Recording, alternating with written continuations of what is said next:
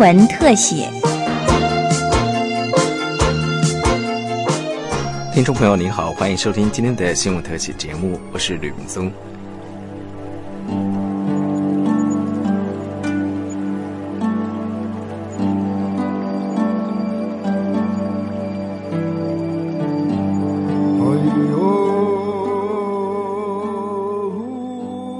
二十世纪初，日本学界在台湾发现了快木，取名为台湾红快和台湾扁柏。当时的台湾总督府进行全面性调查，设立了宜兰太平山、台中八仙山和嘉义阿里山三大林场，大量伐采快木、云杉等高价值的原木，开启台湾现代林业。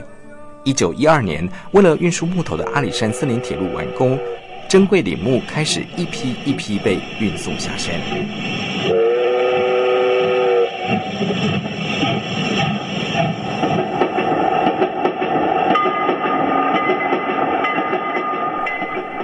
一九四九年，国民政府迁台后，造桥铺路，伐采林木密度和广度更胜以往。日本人从三大林场砍伐了三十四万公顷森林，拿走一千两百多万立方公尺材积。中华民国政府砍了四千三百多万。四十多年前，日本明治神宫鸟居牌坊遭到雷击，政府还卖给日本十一根千年扁柏修复牌坊。虽然高价块木在经济困顿年代发挥了功能。但静宜大学退休教授、现任台湾生态学会理事长的杨国珍说：“那是台湾快木林的浩劫年代。从日本人开始进行大规模的计划性的砍森林，这一九一二年从阿里山开始，到后来几乎是海拔一千五到两千五有快木林的存在，就会开林道进去，可以砍的几乎全部砍光了。”接下来是国民政府来到台湾来以后，为了反攻大陆，为了养这样的军民，在当时经济凋敝的情况下，拼命的砍快木林。但是到了一九五九年的时候，发生了八七水灾；一九六零年的时候，八一水灾；一九六三年的时候，格勒里台风，差点就把四门水库的嘛，把它冲垮了。一个总检讨就是一个。树砍太多了，没有造林。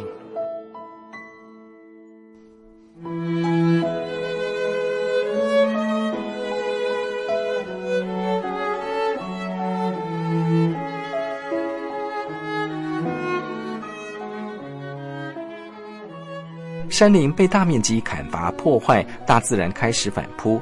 那时候每逢台风豪雨就容易酿灾，因而掀起了保护森林运动。民国八十年，政府宣布了全面禁伐天然林，每年伐木量不得超过二十万立方公尺，让林木修身养息。但是禁伐就代表没有人砍快木了吗？其实当时的出发点，是因为对于台湾饱受摧残的山林，希望让它休养生息一段时间。那个出发点绝对是对的，也是正确的。可是从八十几年到现在。已经又将近快三十年了，那这三十年来社会形态有没有改变？代之而起的是什么？我们可能要好好的想想看。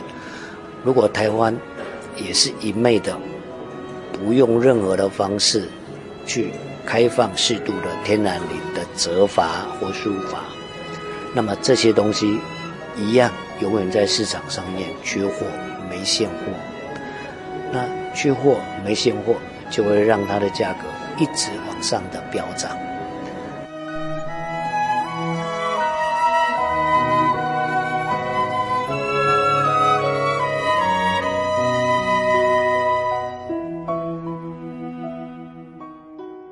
因为因本身就在宜兰罗东家的太平山，早期遮每一户厝的拢有积木，哦，拢有。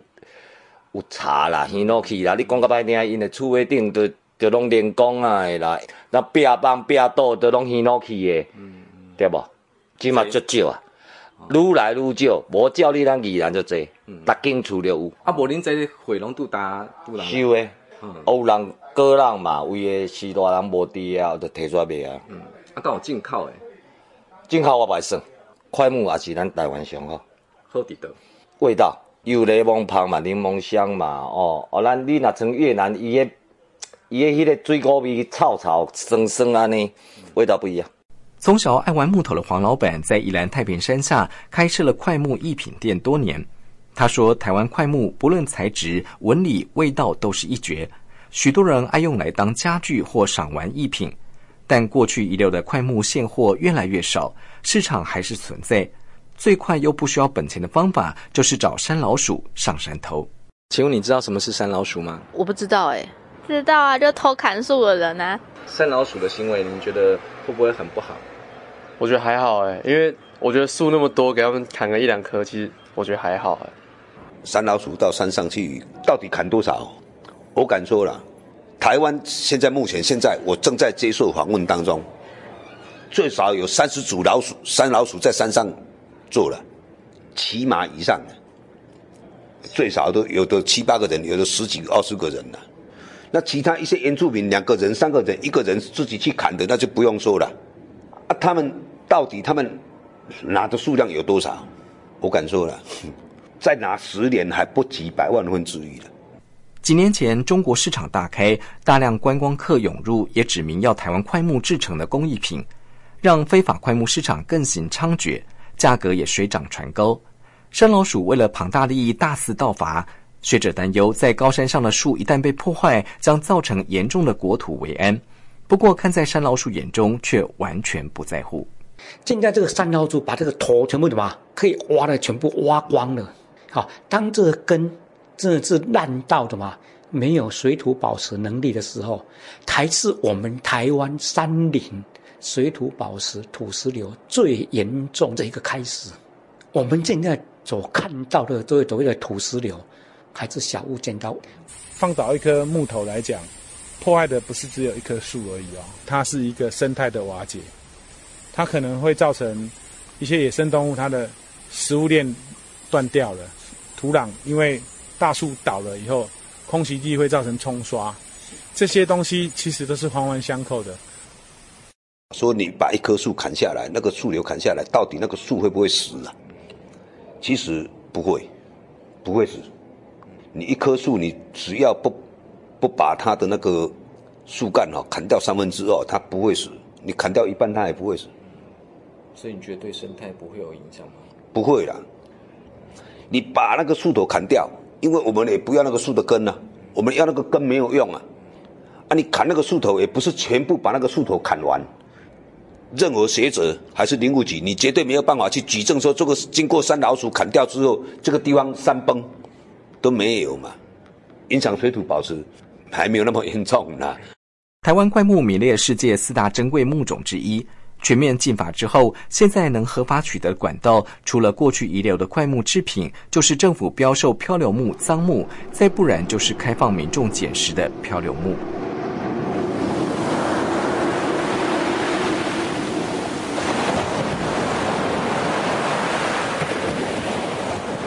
民国九十八年八月，莫拉克风灾重创台湾，近百万吨的风倒木被冲刷到平地。政府修法开放，让民众捡拾漂流木，结果有山老鼠集团就趁台风来袭前，先上山折断珍贵林木树根，让风雨冲刷下山之后再捡拾贩售，成了合法漂白的管道。即便被检警单位查获，也很难判断树木的来源。当然，市场需有那个需求的话，自然就有那个供给。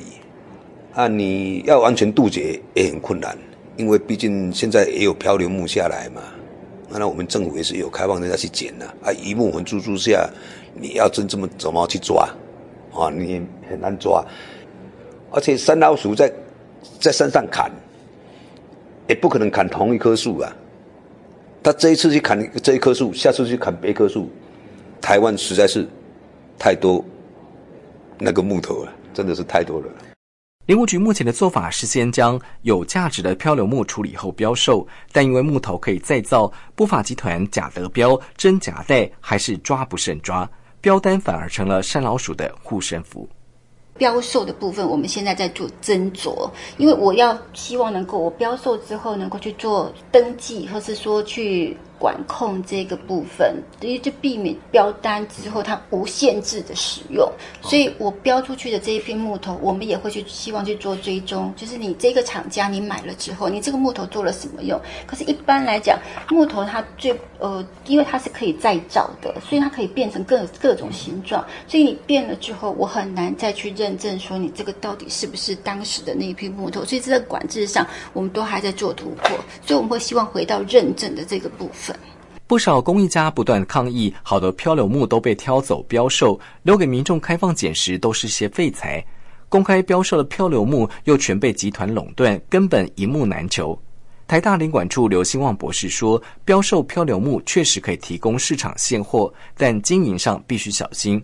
日本北海道拍卖市场的做法倒是可以作为借鉴。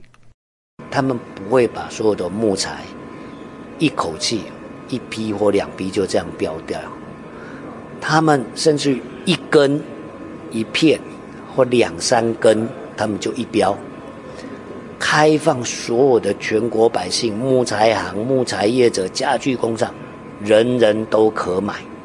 那这样子，对于那些艺术家来说、文艺创作者来说，或者是小型的木工坊来说，他就有机会去买到一根，买到两片。那那些盗伐者，他就没有机会。把这次某个领馆处的一整堆的漂流木一口气垄断掉，全部买走，否则那卖下来的钱真的都还不是平常老百姓可以接受的。所以我觉得北海道这种木材拍卖的方式，大家都有机会取得贵重木，你甚至可以买回去，再委托木材加工厂帮你制作成你想要的家具，这个都是一个很好的方式。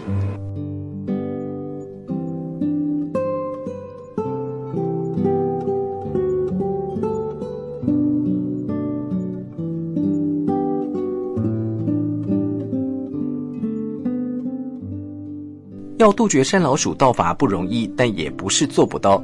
除了加强查缉重罚，关键还是在于能不能有效管理现有合法取得贵重木，还有导引市场的需求。台湾禁伐天然林近三十年，对人工林也寄出了限量令，森林保育绩效傲视全球。但台大林管处副处长刘兴旺说，树也会衰老枯死，因为禁止到连书法、责法等经营森林都不准，并不是最好的做法。如果改变作业方式，适度伐采，或许对台湾珍贵资源才是正面的发展。日本也好，美国也好，人家没有完全禁绝啊，作业方式要改善。以前因为要大量的降低它的成本，路一开到某个山头去，就全座山头全部砍光，那种方式我们叫做接伐，那样子的作业方式确实。对环境的冲击很大。这片天然林里面已经枯死的木材还可以使用的，比如说日本的五九岛就是用这种方式，他们的柳杉到三百年寿命就自然枯死了，他们就专门去调查这种已经枯死的柳杉，在现场把它伐倒，现场把它切锯到适合直升机吊运的大小跟重量，由直升机载出去。就不必开林道，也不必了。那台湾能不能发展到这一步，可能也不是一触可及。如果我们阳气接法的方式，在某些天然林里面，以折伐的方式，而不是折伐生力木，而是折伐已经枯死、已经枯倒的的方式来把它拿出去，这或许是一个解套的方案。但是这样子会提高这个发财的成本，这是一定的。那。提高发财的成本，如果我们的作业量够多，其实还是可以降下来。国内每年木材需求量大约六百万立方公尺，虽然可以采伐的人工林面积高达四十六万公顷，但在限量砍伐禁令之下，几乎有百分之九十九的木材现在都仰赖进口，国产木材自给率不到百分之一。根据调查，从马来西亚等地进口的原木，其实有三成也都是非法砍伐。我们已经没有伐木了，那我们所有的木头从何而来？其实我们都是进口东南亚的木头，所以只要不是在我们家砍的木头，我们就当做没没有感觉嘛。我们之所以会现在有山老鼠在山上横行，我觉得其中一个原因就是我们对山林资源的管理很不清晰、很不透彻。我们台湾的习惯是就是一律禁止，但是需求没有消失的时候，自然而然就会有人铤而走险。他们到底怎么样经营管理，搞到我们现在连任何的木材都什么都砍不出来？我们号称要经济林林。从日治时代一直要经营的所谓人工林、经济林，有那么多，包括所谓的一九六零年代的大造林时代，现在到底怎么一回事呢？为什么看不出来？我之前待在现场的时候，就是发财的时候会有 NGO 团体去监督我们，然后所以在观感上发财的那个观感的确还是不好。应该说，大家根深蒂固的森林，就是它就是要存留在现地，你不要去砍它，因为它有水土保持，它有国土保安，它有这些这些呃，我们根深蒂固对森林的这一种价值。但是现在 NGO 团体，他们可能哦，这些环保团体也会觉得说，你砍了，你可能对森林就是一个破坏，你对水土保持就是一个破坏，所以他们会觉得，在这个砍跟不砍的中间，你怎么去拿捏这样子的一个尺度？可是我们把它界定成人工林跟呃天然林的部分，天然林我们是绝对不砍，但是人工林在当时所谓把它编定成人工林，就是它有一个经营的目标。可是这些概念还没有被完全被国人所接受啦，所以他们会觉得说，哎，森林对起比赛可以丑，就是这样子的一个概念。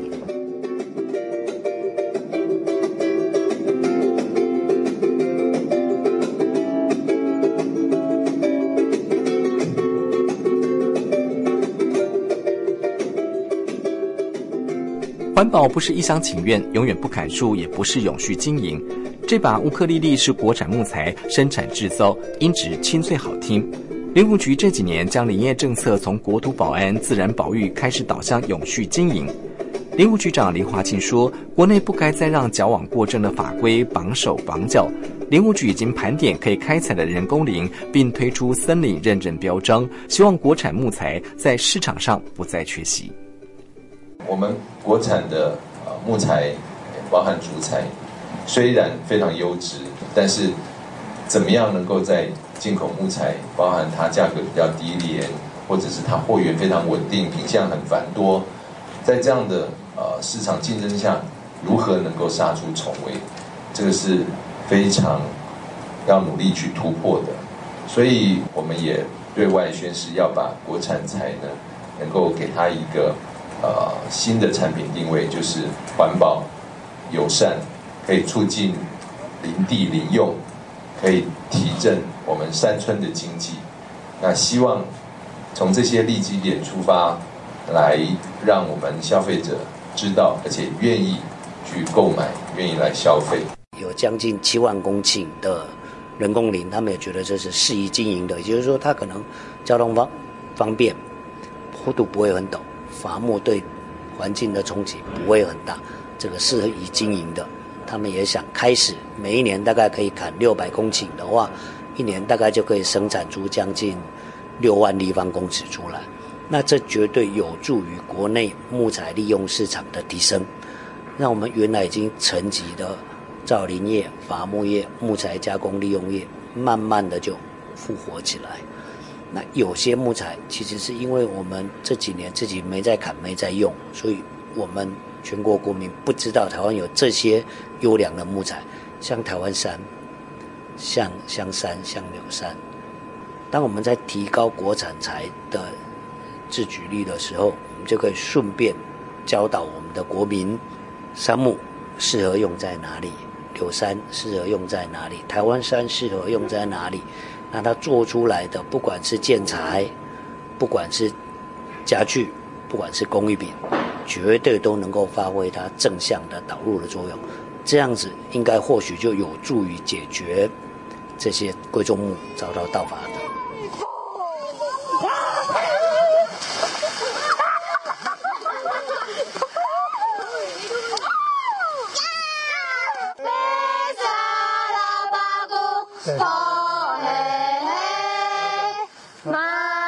热爱大自然的李厚聪，放弃原本放射师的工作，投身山林。他深知，唯有从自己做起，并教育我们的下一代，才可以让这块土地更美。几年前，他成立了山路自然工作室，带领孩子走进山林。然后我选择改变方式，就是从我身边可以带人上山，用我可以告诉他们的方式，好好分享这些事情。我的期盼，我的期盼是林务局更啊，或者是我们的政府更更愿意教育我们的所有的孩子，所有的大人。不是单纯禁止山老鼠入山去砍木头，就永远不会有人去砍木头。我也希望的事情是我们更能够清楚我们所有木头的来源，所以我们的消费者就能够去选择。我们的消费其实就会改变这个世界。牛樟芝也许真的好像对身体很好，但真的没有取代它的东西吗？如果我们真的那么爱护森林、爱护自然，那我们在日常生活当中到底又做了什么选择？我们真的有比山老鼠不可恶吗？树不会说话，它只求阳光、空气和水，就认份的在山上安身立命，数十年、百年甚至千年，无怨无悔滋养万物。在市场需求下砍了树，赚了新台币，我们失去的何止是树？大自然反扑又是我们能承受的吗？当最后一棵树被砍倒，最后一条河被污染，最后一只鱼被抓了，我们才会发现钱买不到什么。当我们指责山老鼠时，我们自己的选择又是什么呢？